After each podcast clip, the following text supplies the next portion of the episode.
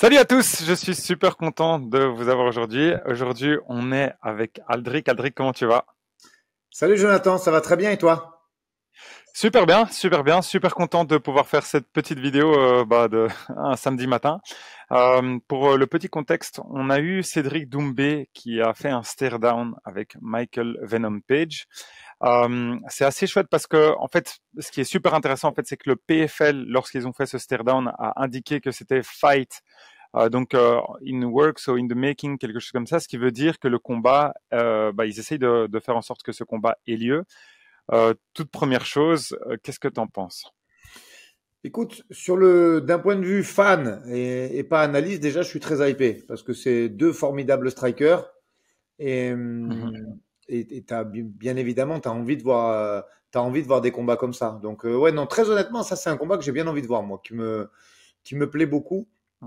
Après, pour euh, suivre Michael Page depuis pas mal d'années, c'est vrai qu'il a très peu de défaites sur son tapologie, mais je pense que ce serait un meilleur choix pour lui. C'est-à-dire que l'UFC, ça me paraît compliqué quand même malgré tout. Tu vois, je, je, suis pas en train de mépriser le, le niveau du Bellator, ni quoi, ni qu'est-ce, mais, mais je pense que l'UFC, surtout à 77, ce serait quand même assez compliqué. Tu dis ça, euh, attends, parce que tu dis lui, est-ce que tu parles de Cédric ou est-ce que tu parles de, de, Michael? Aujourd'hui, aujourd'hui, on sait que Cédric, il est engagé euh, avec le PFL, donc euh, en plus, moi, j'ai vu les contrats avec certains athlètes que je manage, donc c'est des contrats qui sont verrouillés, c'est-à-dire que là, c'est des contrats qui peuvent aller sur deux ou trois ans, donc je doute vraiment qu'on on, voit Cédric Doumbé dans une autre organisation que le PFL. Par contre, on sait que Michael Page est free agent, c'est-à-dire qu'il est libre de tout contrat au moment où on se parle. et, euh, donc il y a, y a, quand même une possibilité de, de voir soit qu'il s'engage avec le PFL, puisqu'on va laisser le Bellator de côté, même si euh, je crois que dans le rachat, il y avait une possibilité que le Bellator continue pendant un an et demi, euh, quelque chose comme ça, ou deux ans, je crois.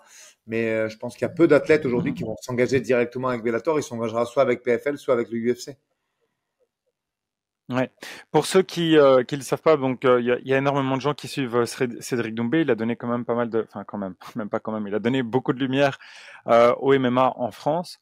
Et donc probablement que certaines personnes ont cliqué mais ne suivaient pas le MMA avant. Donc je vais donner un petit contexte de qui est Michael Venom Page.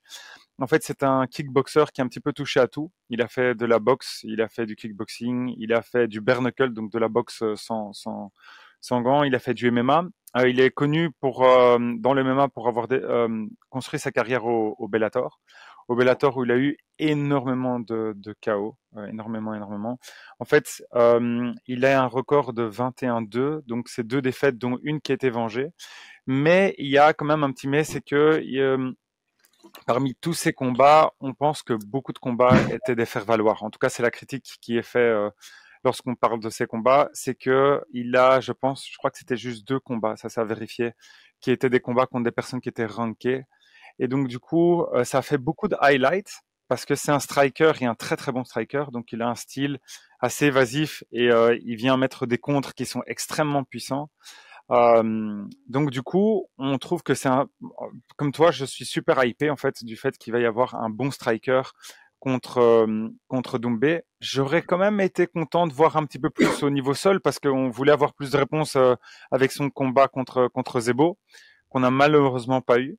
Euh, donc du coup, est-ce que toi tu veux le voir contre un striker ou tu voulais quand même déjà le tester un petit peu plus pour pour tout ce qui est sol?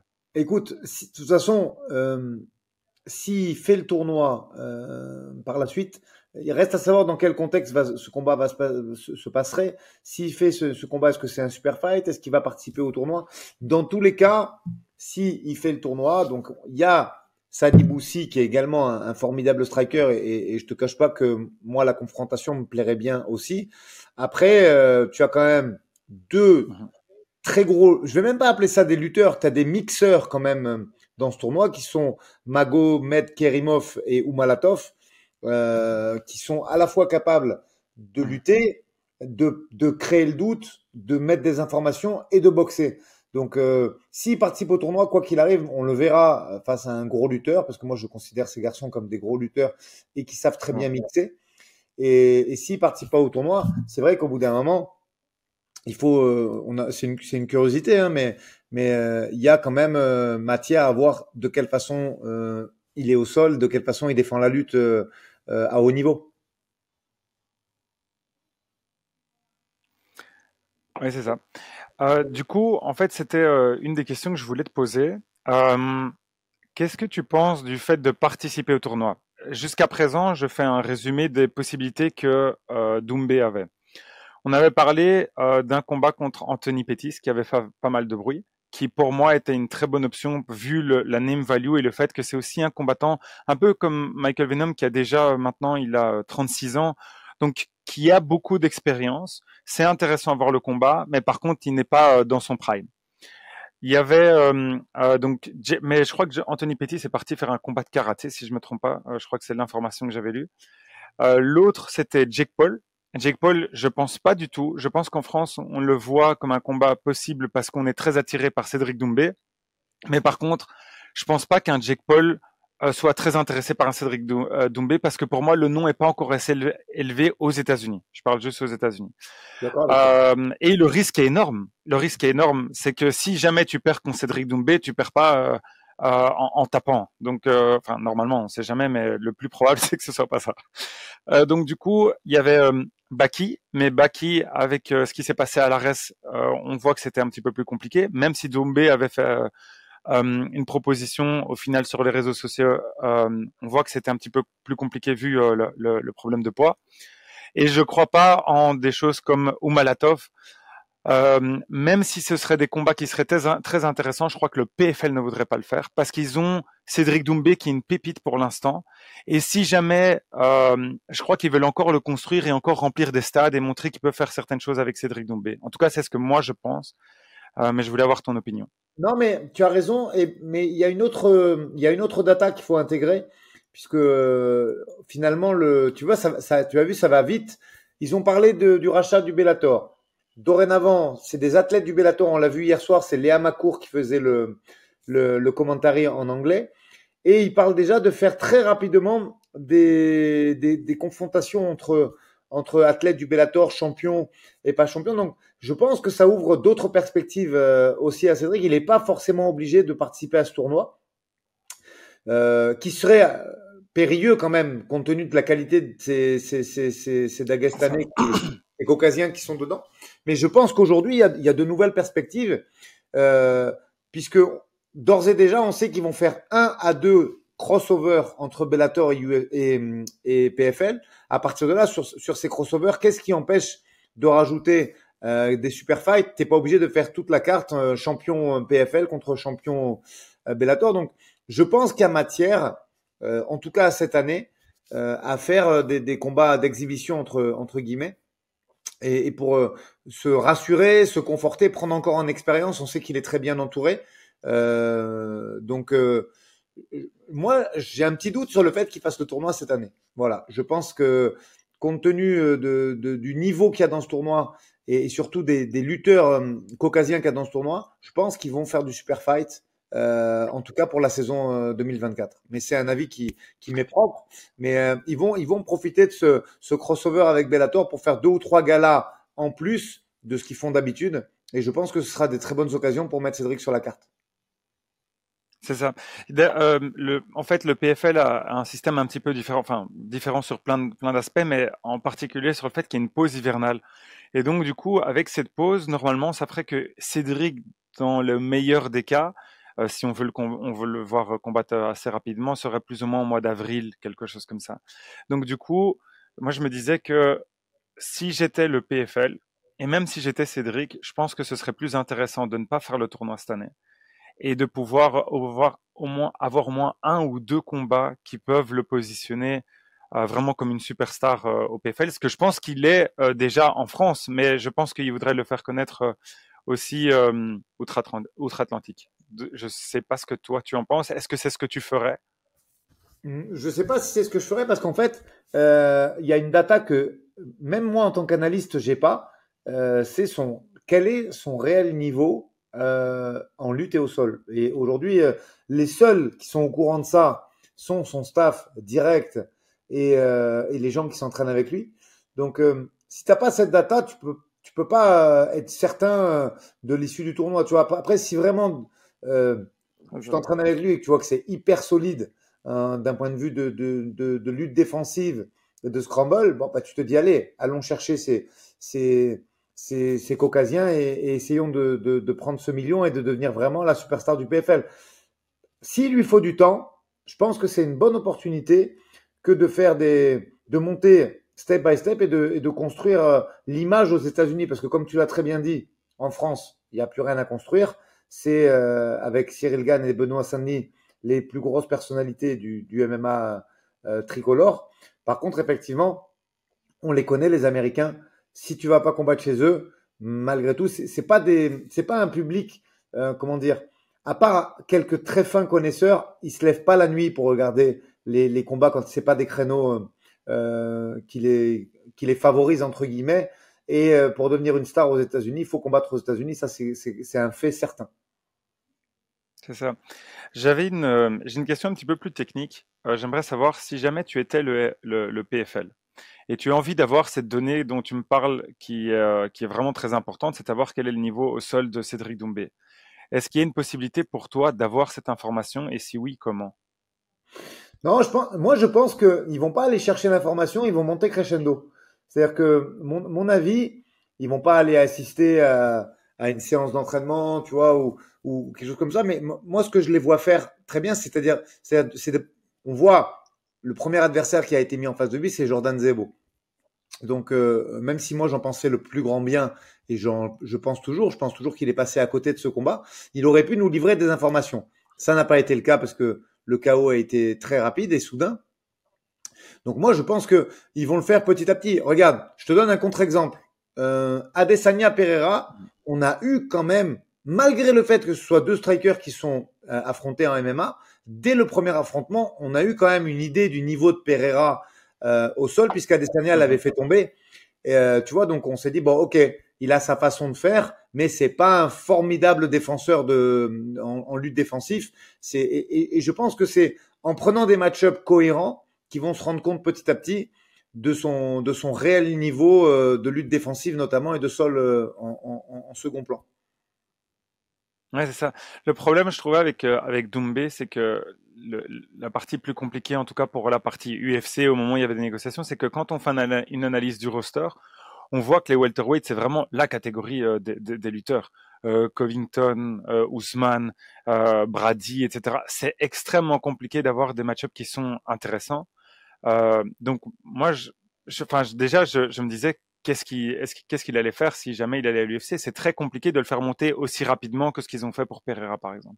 C'est vrai, et, et, et, même en, élargissant, euh, là, là, t'as, t'as notre, tu m'as pris des mecs du top 10 où il y a Stéphane Thompson qui est presque un petit peu orphelin euh, en tant que, que karatéka et striker. Mais pour aller un peu plus loin, attends, j'avais fait, pour préparer notre podcast, j'avais pris une petite note. Je te demande juste 10 secondes de temps d'aller la chercher. Mais euh, Bien sûr.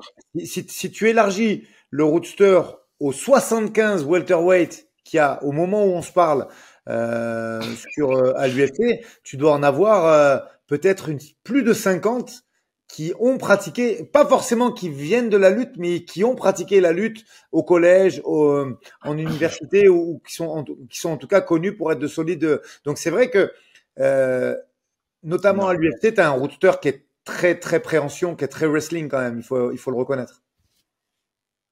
Mmh.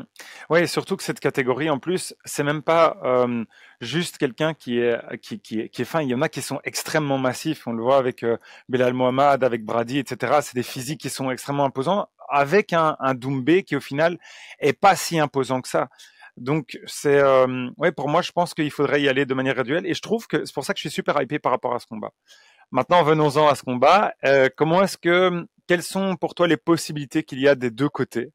Euh, comment comment est-ce que tu le vois se dérouler? Alors moi déjà, je suis très hypé, mais j'ai quand même euh, pas, c'est même pas un doute, c'est une crainte. Je l'ai pas trouvé Page hyper euh, répondant.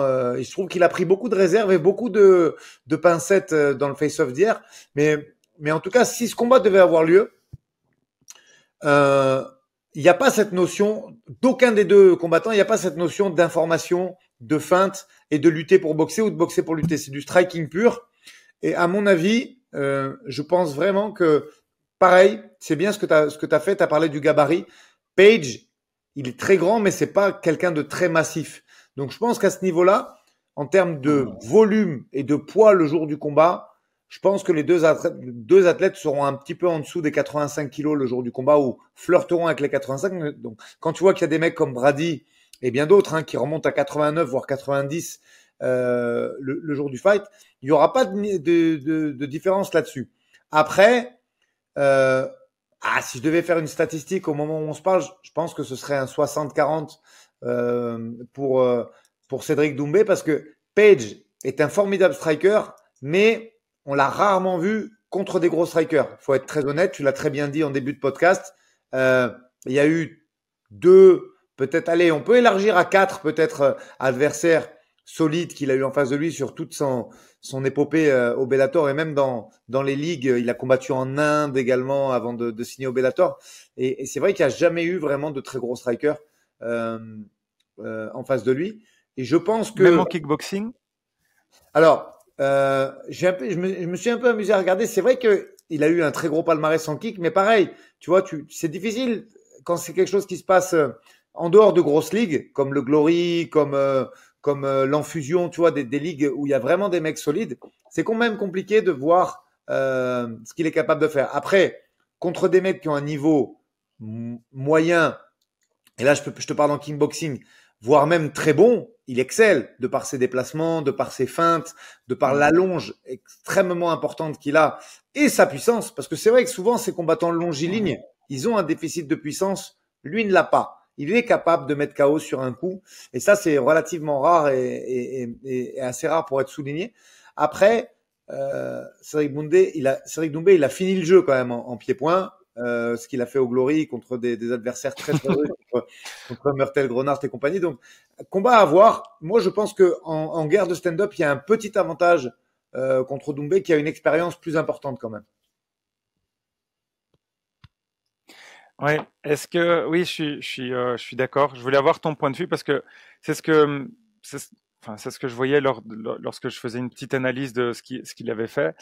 Ce qui me rassure en tout cas, pour avoir euh, un, bon combat, c'est quand même le fait que euh, même si Michael euh, a, a 26, 36 ans pardon maintenant, on pourrait croire qu'il est vraiment en déclin et il est, il est très certainement en déclin. Mais de un, son dernier combat n'est pas une défaite. je crois que je crois qu'il je crois qu'il fracasse la jambe de son adversaire qui était un lutteur d'ailleurs dans le premier round. Et le, et le combat d'avant, c'était un combat qu'il devait avoir pour le titre, euh, mais qui était le titre undisputed, mais son adversaire a dû partir euh, à la guerre. Donc du coup, euh, il n'a pas pu le faire et c'était un combat qui perd. Je pense que c'était à la décision. Je sais pas si c'était pour un combat pour le titre vacant. C'était ouais contre Logan Storley. C'est très juste. C'était c'était Amorosov qui avait pull out effectivement à cause de la guerre en Ukraine et, et c'est une split décision. C'est ça, c'est ça. Plus que tendu contre Logan Storley. Tu as raison. C'est ça. Donc du coup, je me dis, c'est super intéressant de voir que dans une ligue quand même euh, super importante, il arrive quand même à, à enfin, on, on, lui donne pas euh, euh quelqu'un qui est pas classé. Là, ça devient vraiment. Euh, y a, y a, je trouve qu'il y a un gros step entre euh, Jordan Zebo et, oui. et Michael, surtout en termes d'expérience. Ah oui, et puis comme tu dis, son dernier combat, c'est quand même le le, le brésilio-japonais. Je crois qu'on dit sino-japonais, quelque chose comme ça.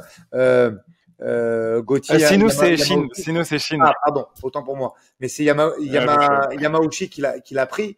Donc, euh, non, c'est une star. Aujourd'hui, c'est une star. C'est pas pour rien qu'il y a des discussions avec l'UFC également.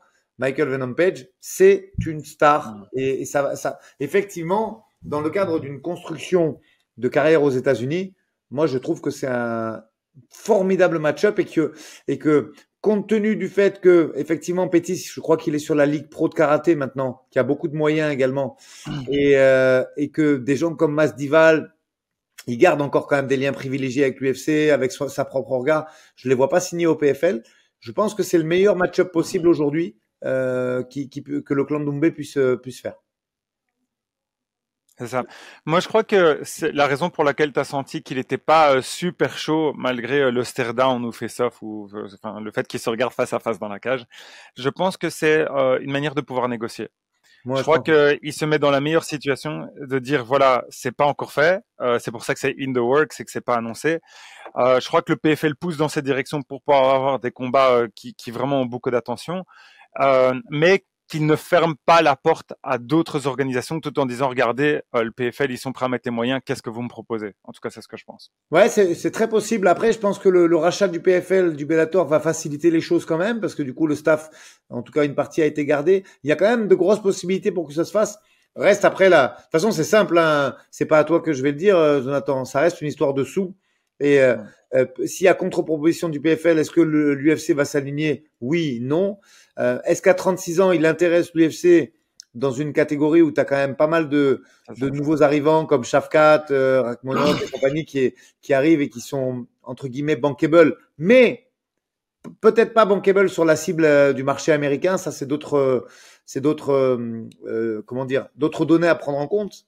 à voir. À, voir. Mais c'est vrai qu'à 36 ans, je sais pas, est-ce que tu peux te dire oui, je le prends jusqu'à 40 ans, je j'investis sur lui, est-ce que c'est sur du one shot, est-ce qu'ils seront capables de de s'aligner? Parce qu'on sait qu'aujourd'hui le PFL avec cette levée de fonds qui a été fait euh, a des moyens. Jusqu'à quand on sait pas mais on sait qu'ils ont des moyens. Donc euh, je pense qu'en termes de mmh. d'argent, c'est le PFL qui sera le plus offrant, j'en suis j'en suis quasiment sûr. Bah, je me demande, franchement, c'était la dernière question que j'avais pour toi, c'était est-ce que tu penses que l'UFC est prêt à allonger de l'argent? Parce que si on reprend toutes les informations qu'on a, on a une star, euh, star, bon, pas au même niveau que d'autres grosses stars de l'UFC, mais star quand même, c'est un nom, euh, qui est euh, donc britannique, qui a déjà 36 ans, dans une catégorie qui n'est pas celle des poids lourds. Donc, c'est-à-dire qu'il faut quand même être super bon et qui est rempli de match-ups qui sont compliqués pour lui. Donc, tu vas pas pouvoir l'exploiter euh, pendant longtemps. Donc, est-ce que tu t'alignerais vraiment ou est-ce que tu ferais une proposition?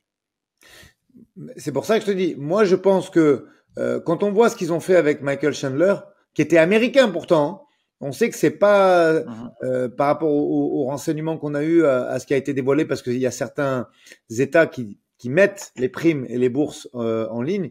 J'ai pas trouvé ça fou. Et donc, quand tu, quand tu vois les, les sommes qui sont, entre guillemets, données par le PFL aujourd'hui, et eh, moi, je pense que là-dessus, euh, il y aura pas un zéro de plus, mais, mais le PFL peut, peut faire une offre supérieure et, à ce que fera l'UFC parce que, comme tu le dis, il y a un choix économique de la part de l'UFC. Il n'est pas américain, euh, Page, et, et, du coup, c'est pas la même cible, c'est pas le même marché. Et 36 ans, ça, ça compte quand même. Euh, euh je, te, je rejoins ce que tu disais tout à l'heure il est, il est pas fini, mais il est plus à son prime.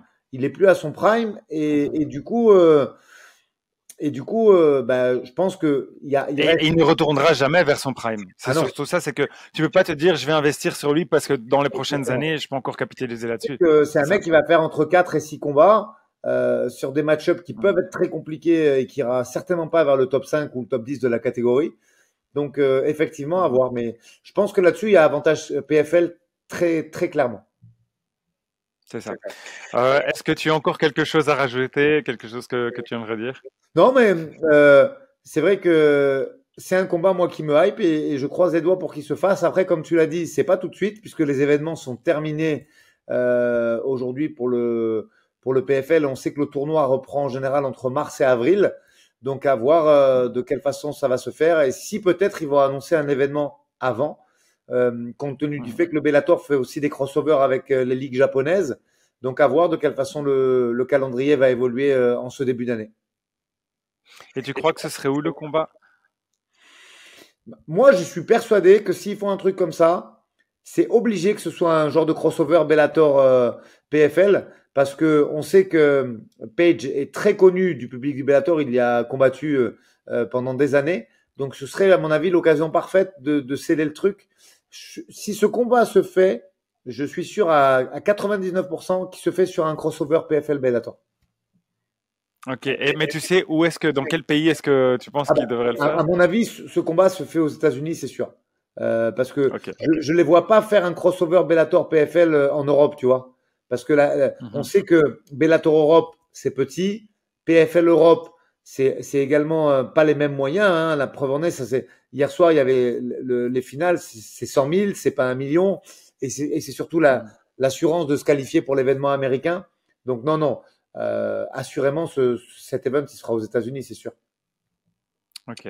Bah, Adric, merci beaucoup pour ton temps. C'était vraiment un plaisir de discuter de ça avec toi, et euh, bah, j'espère euh, à bientôt. Merci. Salut à tous. Ciao, ciao.